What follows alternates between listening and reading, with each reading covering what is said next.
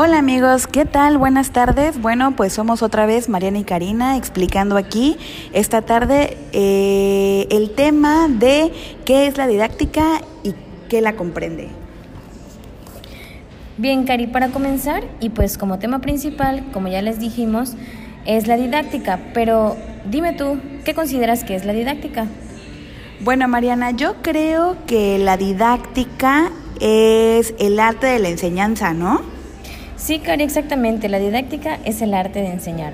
Pero no solo eso hemos aprendido, ¿no? Recuérdanos, ¿qué más ya sabemos? Mm, déjame recordar, creo también hemos aprendido acerca de algunas características de esta, como por ejemplo que la didáctica es necesaria para, para, manejar la enseñanza, también es un conjunto de técnicas para dirigir la enseñanza. Hoy es muy interesante. Bueno, además de eso, también está muy padre que no se interesa por lo que va enseñando, sino cómo va a ser enseñado. Fíjate, eso es algo muy interesante. Yo creo también que tiene como sentido amplio que se refiere a los procedimientos por el cambio. Por nada.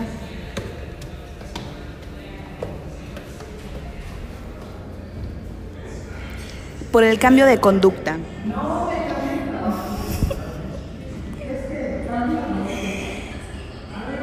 Exactamente, así como que también tiene un sentido pedagógico, que este hace referencia al sentido social y moral del aprendizaje.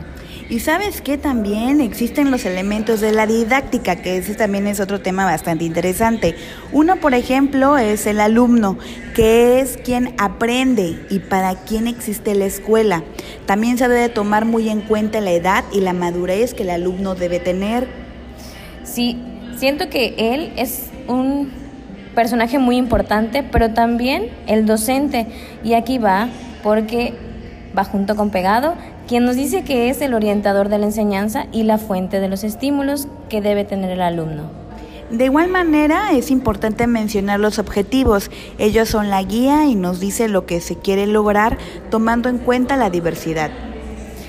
Así es, y como siguiente punto, vienen los contenidos, que estos hacen referencia a lo que se quiere enseñar, es decir, están plasmados o los puedes encontrar en los planes y programas de estudio, ya que dentro de ellos se encuentran las asignaturas. La metodología también es otro tema bastante interesante. Fíjate, hace referencia a los métodos y técnicas, quienes son la manera de aprender de los alumnos. En ellos se deben considerar los recursos didácticos, así como la estrategia de enseñanza y aprendizaje. Así es, Kare. Y por último, Viene el contexto. Esto es muy importante ya que es en donde el alumno se desenvuelve y se debe tomar muy en cuenta. Esto hace referencia a lo cultural, así como lo social, lo económico y lo geográfico. Ok, pues espero que les haya interesado este pequeño tema y nos vemos para el siguiente podcast. Hasta luego chicos, gracias, bye.